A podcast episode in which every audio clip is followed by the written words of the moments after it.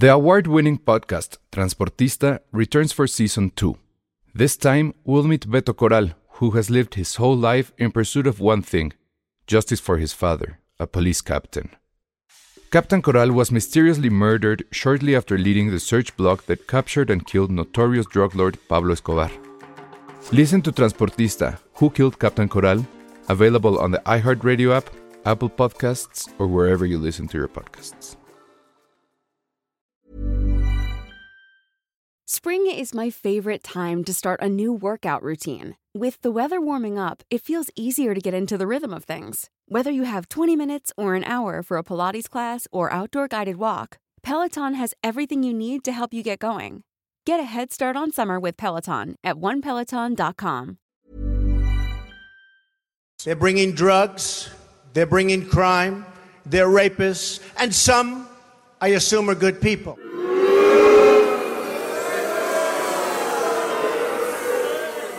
Escuchas. Escuchas un podcast de Dixo. Escuchas a Dos tipos de cuidado. Dos tipos de cuidado. Con Arturo Aguilar y El Salón Rojo. Por Dixo. La productora de podcast más importante en habla hispana.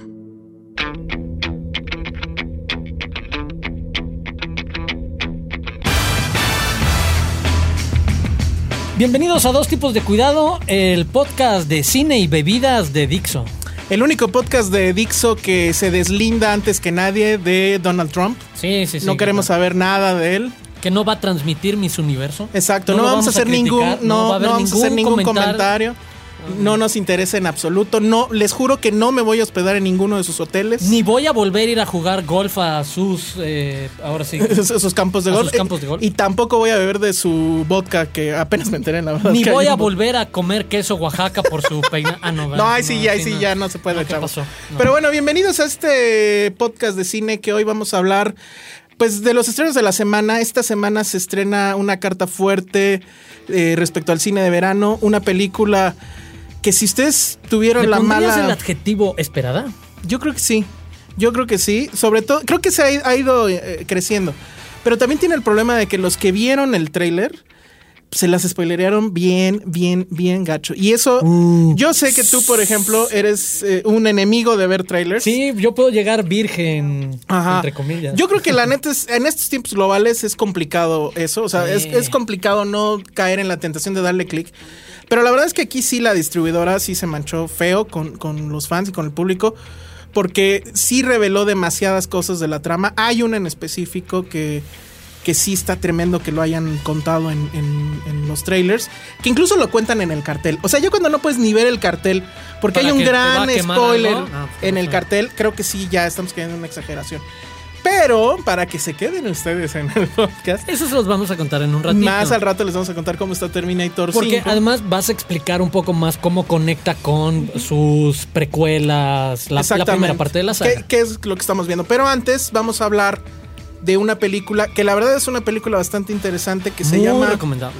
que se llama Tierra de Cárteles y que pues a ver, platícanos Arturo. Carteland, eh, un retrato de las autodefensas. Lo interesante es que aquí rápidamente vamos a descubrir que este término que podría tener un contexto muy específico en nuestro país, que podría hacer referencia obviamente a lo sucedido en Michoacán durante los últimos años, tiene un espejo interesante que permite ver esta, eh, esta parte del fenómeno del, del enfrentamiento violento contra el narcotráfico desde otra perspectiva. Y me refiero a que esta parte de las autodefensas no solamente las vamos a ver retratadas en tierra de cárteles por el lado mexicano, sino también lo que pasa del lado norteamericano en lo que conocemos como estos movimientos de vigilantes y con cuidadores ¿Qué? estas patrullas fronterizas ciudadanas que se encargan de cazar a, a inmigrantes, que al final se convierten en otro tipo de respuesta al fenómeno global de- del narcotráfico y cómo trata de enfrentarlo de diferentes maneras la sociedad.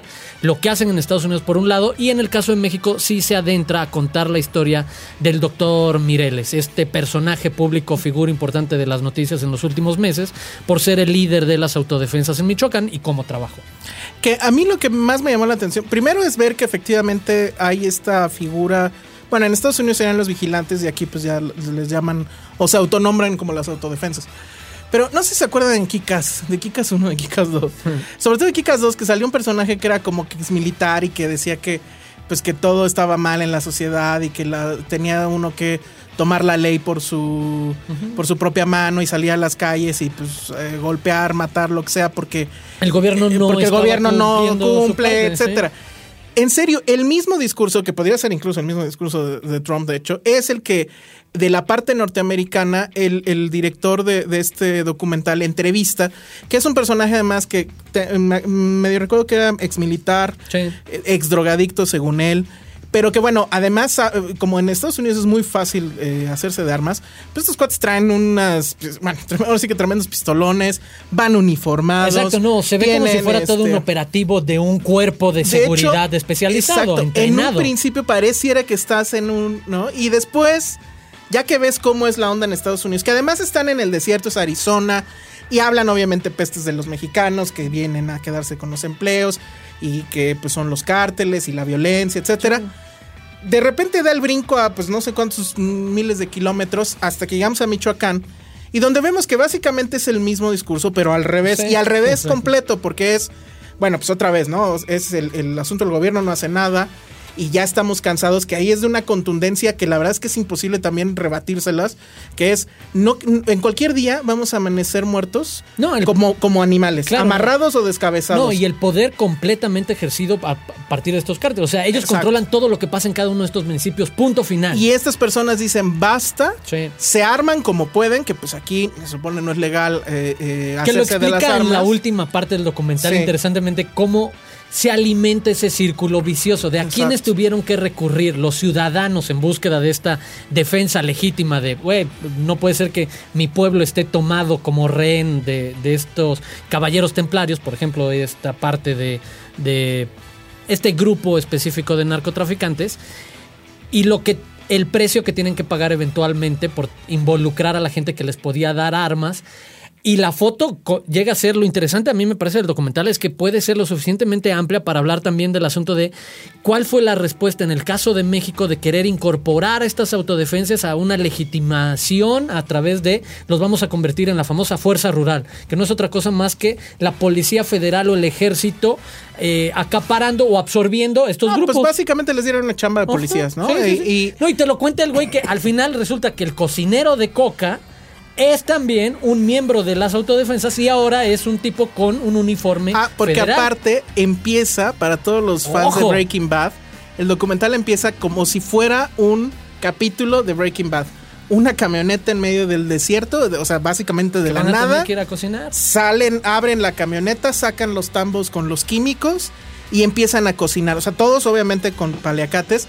No crean que a la Walter White, que por lo menos tenía una máscara. No, no, no. O sea, sí, a la, a se va, echan los químicos. Efectivamente sale un chorro de humo, ah, que era algo que, de hecho, pues el logo de Breaking Bad estaba en medio de, esa, de ese humo. De la reacción y, te dicen, esto, o sea, esto no va a acabar nunca. Al contrario, esto apenas está empezando. Y es lapidario en que es un negocio multimillonario global, o sea, fuera del asunto.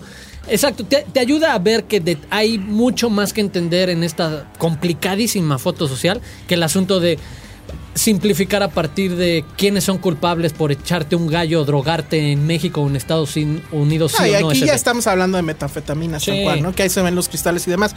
Ahora, ¿qué hace diferente este documental? De entrada, yo le veo más cara de, de reportaje que de documental. El director Matthew Pues básicamente estuvo en la primera línea desde el momento en que surgen las autodefensas. Está con Mireles. Eh, esa parte del material es muy interesante. Está, o sea, está, ahí. en primera fila. Cuando están en los discursos que van con la población y le dicen, a ver, nosotros somos como que la nueva policía. Si se quieren unir, ahí están las camisas blancas, son unas camisas que simplemente están las metralletas. ya están las metralletas, únanse.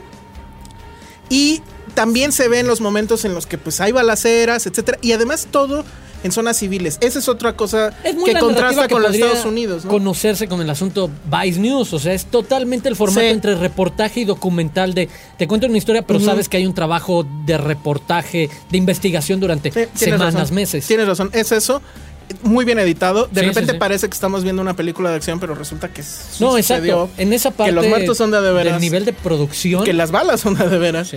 Y, y muy bien, sobre todo también en la fotografía estaba yo leyendo que lo hicieron con cámaras muy sencillas. Sí. Cámaras que aguantaran los trancazos, que aguantaran que se les cayera. Sí, DSLRs, etcétera. como las Canon Exacto, demás, como la. Canon, de hecho. Y creo que en ese sentido es muy bueno porque al principio que, eh, yo me quedé con la idea, bueno, te da la impresión de que se va a engolosinar con la figura de, de- de las autodefensas y de Mireles, que es un gran personaje. Es este, pues sí, es un personaje seductor. O sea, El, el doctor que estudió, que es cirujano, que dijo basta, agarra una pistola y se va. Bueno, pues nos enseñaron en la primaria que eso hacía Zapata y, Sí. y Villa, ¿no? Entonces, bueno, este hombre va, lo hace. Pero después ya vemos las entrañas, vemos cómo, por ejemplo, la, la propia gente les dice, ustedes están siendo ya más sádicos que los mismos que dicen combatir. Y además, ustedes están tomando, eh, están tomando funciones que no les corresponden. O sea, si el no hacemos la caso a las se instituciones. convierte en el problema. Exacto. Sí, Iban sale el giro. famoso papá pitufo, etcétera. Entonces, es un, un retrato bastante amplio.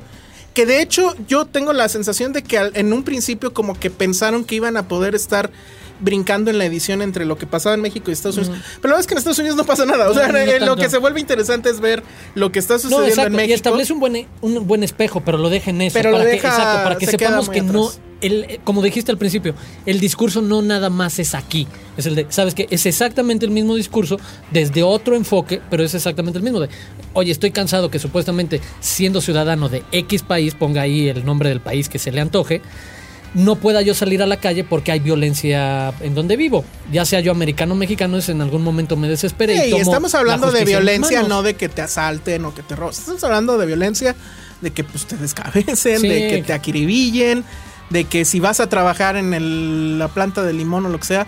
Hay varias secuencias eh, muy intensas. muy al intensas. Que detienen en la camioneta blanca con la hija y la esposa. y que la ahí es donde ves la, Sí, brutalidad. Entonces, bueno, la película pues eh, cierra con lo que ya sabemos y si no lo saben, pues no es spoiler, lean las noticias.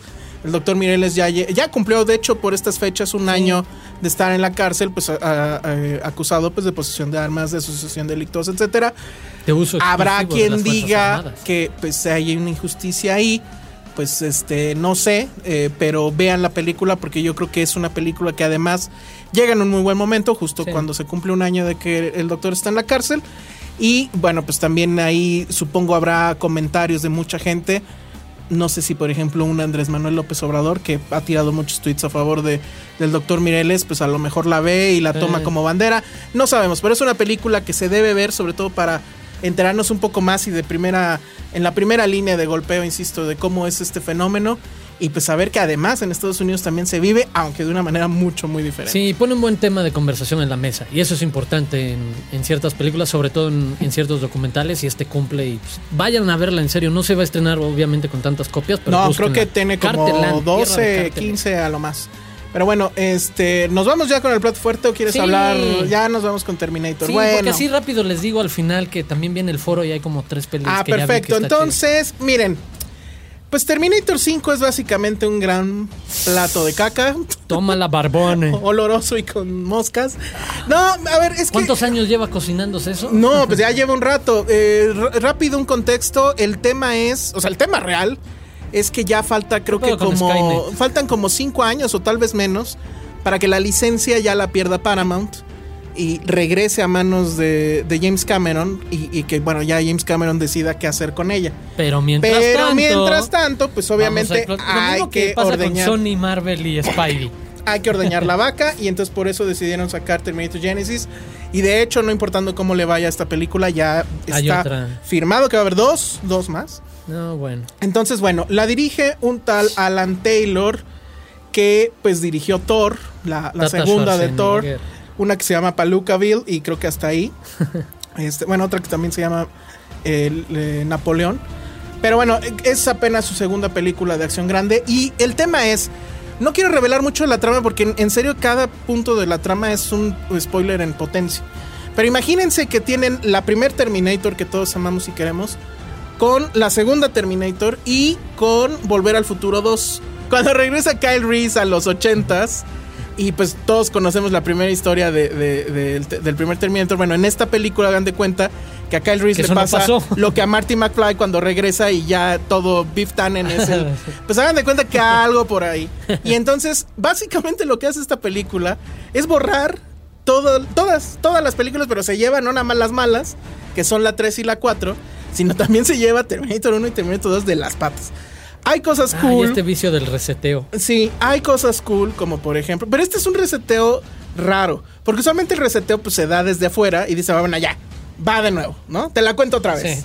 Y aquí es, te voy a contar algo que va a hacer que desde adentro de la historia se borre lo demás. ¿No será como un pretexto de que así funciona esa historia precisamente porque ha sido como el regresar y retratar de Bueno, borrar ese asunto? Es que también Skynet es un una, es una máquina muy pendeja, la verdad. Sí, la porque neta se la tampoco, pasa enviando ay. Terminators al pasado. Resulta que tendríamos que nunca- preocuparnos más de la máquina esta del último Avengers, que también es una taruga Bueno, y nunca me el, preocupo. el gran problema es que, eh, de hecho, el malo, exacto. el malo en Terminator 5 o en Es Genesis, pues, es un mono igualito a Ah. Ultron. O sea, dices, bueno.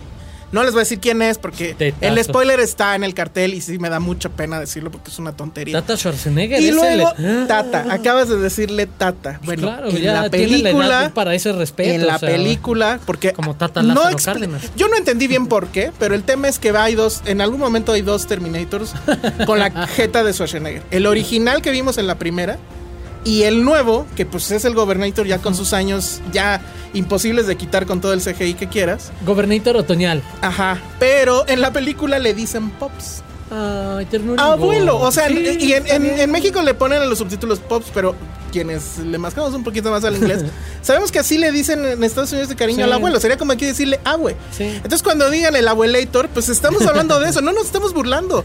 En la película, él se asume como un abuelo, no les voy a decir de quién, pero es de uno de los personajes centrales, o sea, ya imaginarán. Y. ¿De bueno, la Calici?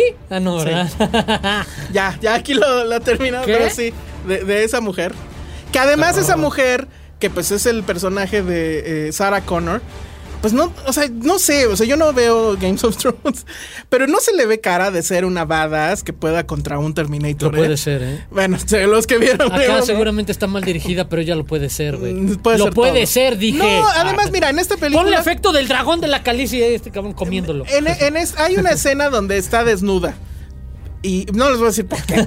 Pero se cubre, Porque el guion se- lo ameritaba. Se cubre las. se cubren las chichis. Ah, no, en HBO Y, ya le hemos y visto no mucho se más. acuerdan que en la Terminator original se le veían a, a Sarah Connor. ¿Cómo se llamaba la Sarah Connor original? Ah, espérate. A Linda Hamilton. Sí, sí, sí. Se le veían y no se las andaba cubriendo. O sea, eso ya habla de una mujer de ruda, etcétera. Y esta no se ve nada ruda. Ah. Eh, bueno, pues ahí sale un remedo de, de, de Kyle Reese con un tal Jay Courtney que no tengo la menor idea de dónde está. Y el que sí está de pena ajena es J.K. Simmons, que es un personaje que no hace nada. Se la pasa persiguiendo a los otros, como que él sabe por alguna razón, como que la neta medio intuye que son robots, medio intuye que son viajeros en el tiempo, etcétera. Bueno, es un desbarajuste, por no decir desvergue, de, de cuestiones de líneas de tiempo, etcétera. Hay un chorro de exposición, hay un chorro de diálogo pretendiendo explicar la trama que no tiene ni pies ni cabeza. Hagan de cuenta, igual que en, que en Volver al Futuro 2, cuando el Doc Brown explica en un pizarrón por qué está Sí. sucediendo lo que está sucediendo. Hagan de cuenta que sucede lo mismo, pero es el Terminator el que está, o sea, el Gobernator, el que está tratando de explicar el tema. Y si dices, bueno, ya, deberían de hacer lo que hizo. Ay, no, se me, se me acaba ahorita de olvidar el nombre, pero eh, esta película que era una parodia de, de las películas de Bond, este. ¿Kingsman? No, no, no, le- más vieja, este, bueno, donde en algún momento ¿Casino también. Royale con Woody no, Allen? No, no, no, no tan Esa es vieja. una gran joya. Este, hay una película de esa, ahorita me acuerdo del nombre, donde van, están planteando una viaje en el tiempo. Y dicen, bueno, pero eso sería una tontería porque si tú vas al pasado te vas a encontrar contigo mismo y bla, bla. bla. Ah. Entonces rompen la cuarta pared, voltean al público y dicen, es una película, ustedes olvídense de eso y disfrútenlo. Bueno, si eso me lo hubiera dicho Terminator 5, hubiera dicho, que va, pues ya. Imagínense esto como si fuera Gremlins 2, o sea, donde ya todo les valía madre, donde era puro echar desmadre, pero sin asumirlo. O sea, es un tema de, no, lo estamos diciendo en serio, es en serio lo que está pasando, aunque pues ya le digas abuelito a, a Schwarzenegger y 20 mil tonterías más. Entonces, la acción está muy bien filmada. Este, creo que lo mejor sigue siendo Schwarzenegger, irónicamente. o sea, creo que aunque, bueno, el robot hasta tiene artritis en algún momento de la Mm, ya. película. Pero bueno, entonces pues ahí visto. está. Yo sí creo que va a tener mucho éxito. Yo sí creo que puede ganar mucho dinero. Pero la verdad es ya claudicar completamente. O sea, es así de, bueno, cualquier trama ya va. Al fin estamos viajando en el tiempo y se puede hacer lo que sea. Bueno, pues aquí lo hacen. Total. Y lo que yo quiero saber, porque sí es como un poco un enigma, ¿cómo le van a hacer para la que sigue y la que sigue? Porque todo queda hecho Lo van a borrar de nuevo. Caca, entonces, Van a este, viajar a otra parte del pues ahí está. Si son fans de Hueso Colorado, o sea, pero así clavados de, de- de- de Terminator en la onda cyberpunk y demás, yo creo que les va a enojar tanto como, como a mí. Si van queriendo, pues, este, echar la palomita y llegar a tercera con la novia y demás, está muy bien. No va a pasar nada, ¿no? Está muy pero, caro para eso ir al cine, ¿no? Pues ya mejor lo inviertes directamente en, Sí, hello, en o un sea, cincolet. a lo que Bueno, vamos, ya somos adultos. Hola, nena. Bueno, no, pero estoy hablando de los adolescentes. Ah. Estás en la prepa y que aplicas el clásico, así, bostezas y con el brazo acá. entonces- Miren, ok, entonces la recomendación apliquen el de, oye, vamos a hacer un maratón en la casa Eso. de ver las previas. Eso. De Muy nada, de nada México. Bueno, y pues bueno, hasta nos ahí. despedimos con, rápidamente en tres minutos o algo así, decirles que este fin de semana arranca en la Cineteca y el otro fin de semana en algunas otras salas del Distrito Federal. El 35 Foro Internacional de la Cineteca, ese espacio dedicado a un cine un poco más arriesgado, ya cada vez es como más difícil catalogar así a- al foro con lo que llega ya sobre todo con festivales como Ficunam o Riviera Maya, ciertos perfiles. Pero la verdad es que para quienes estén buscando oh, desconectarse un poco de los estrenos de verano y los blockbusters de las últimas semanas o de los últimos meses, pues la verdad, pues la verdad es que hay algunas opciones atractivas. La primera que destacaría rápidamente es La Tribu, esta película rusa que rápidamente además te mete en una eh, en un contexto y en una situación muy particular como espectador. Porque además toda la trama es alrededor de lo que pasa en un internado para sordomudos y el mundo crudo, ojete, realista, eh, violento que puede existir ahí. Pero la historia va a ser todo literalmente en lenguaje de sordomudos. No va a haber subtitulaje, o sea, es meterte tú en las circunstancias, en las condiciones de ellos para tratar de acompañar emocionalmente ese tipo, ese tipo de viaje, experiencia. En verdad, un, Este estuvo en Morelia, ¿no? Sí. En el pasado. una Morelia. película muy, muy recomendable para quienes quieren, exacto, a- animarse a una experiencia fílmica distinta del a dónde te lleva como espectador, tratar de empatar con esa manera de contar la historia y meterte en esa situación, en esas circunstancias, la verdad me parece muy, muy atractiva. Otra de las que, que van a estar, y, y sé que ya la viste, una chica regresa sola a casa de noche, que es una... Dilo tú, una exquisita No, revisita eh, al asunto es del vampiro. Exactamente, es una y- tipo, es eh, de, de nuevo regresar al, al mito del vampirismo, pero en, en Irán, con, de hecho creo que la, la directora, creo que es directora Sí. también es de, de allá. Y, y- y la verdad es que a mí sí me gusta, o sea, me gusta como ese revamp que hay del, del género, ¿no? Que puede venir desde um, Only Lover Left Alive. Cuando crees que ya se ha dicho todo de los vampiros y de que ya les pasó Sí. media docena de Twilights encima, la verdad es que todavía hay cosas que decir al respecto y en este caso que es eh, pues esta joven mujer vampiro que está buscando cómo alimentarse eh, En las calles de en- en- Teherán. en las calles de Teherán, en blanco y negro, etcétera. La verdad es que lo maneja muy muy bien, muy buen soundtrack y qué bueno que la vamos a poder ver en pantalla grande porque de Sí. hecho y pues ahí leve spoiler. Pues es una película que ya se podía ver en conocido sistema de streaming Ah, de sí, películas claro. al que también le decimos, usted podría anunciarse aquí. Sí. Y este, pero la verdad es que es muy, muy bien. Yo creo que se puede eh, convertir en, en algún tiempo en, en un clásico del género. Y, y me gusta más también de dónde viene, ¿no? A veces Sí. cosas que, que suceden en Londres o que nacen en Londres o en Estados Unidos en- como género, de repente son otras latitudes las que lo hacen grande. Entonces no se pierden en la cineteca Girl Walks Home Alone at Night. Échenle un ojo en serio a la, proma- a la programación de- del foro. Yo nada más también pongo Incomprendida de Ace Argento, que es un retrato a su propia vida con un poco de ficción a partir de la única singular experiencia que debe de ser crecer con este referente eh, del cine que fue Dar- que es Darío Argento, pues, su papá. Y que obviamente hace como ese ejercicio. Y finalmente Los Bañistas, que también Exacto. con Sofía Espinosa, que se roba la película. Y que es una película que te hace sentir bien al final. Curiosamente se trata de una huelga y cómo se cruzan en ciertas situaciones personajes solitarios y cuando crees que va a ir a este tremendismo y fatalismo natural del cine mexicano y de jóvenes en huelga y de un hombre solitario ya en la tercera edad que no sabe conectar, ¿cómo le puede dar un giro en verdad muy interesante, muy maduro? Sobre segundas oportunidades y reencontrar la empatía con los otros. Para todos aquellos que no nos creían que Sofía Espinosa era una actriz que había que seguir, de hecho esta película fue antes de Gloria, nada más que bueno, ya saben, cine mexicano apenas se estrenó, esta película apenas se va a mostrar en, la cineteca, ojalá se estrene. Ella es también la guionista y bueno, el, casting, bueno, pues es Juan Carlos Colombo, es Harold Torres, es ella misma, Susana Salazar, etcétera. Muy, muy bien, pero sobre todo ella es eh, impresionante. Entonces, bueno, también se los recomendamos. Vayan al foro. Y bueno, pues con esto descargando el podcast. Sí, suscríbanse en iTunes, este, échenos la manita ahí suscribiendo y descargando. Recomiéndenlo. Eh, exactamente. Y bueno, pues nos vamos en esta edición. Vayan a ver Terminator y pues ahí al abuelator y nos cuentan qué tal les vio. ¿Qué tal les fue? Perdón. Nos vemos la siguiente semana. Hasta luego. Adiós. Bye.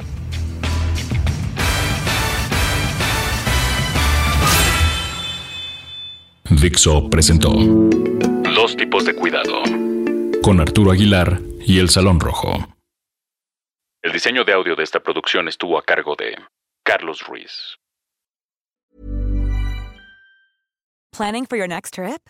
Elevate your travel style with Quince. Quince has all the jet-setting essentials you'll want for your next getaway, like European linen, premium luggage options, buttery soft Italian leather bags, and so much more. And is all priced at 50 to 80% less than similar brands. Plus, Quince only works with factories that use safe and ethical manufacturing practices. Pack your bags with high-quality essentials you'll be wearing for vacations to come with Quince. Go to quince.com/pack for free shipping and 365-day returns.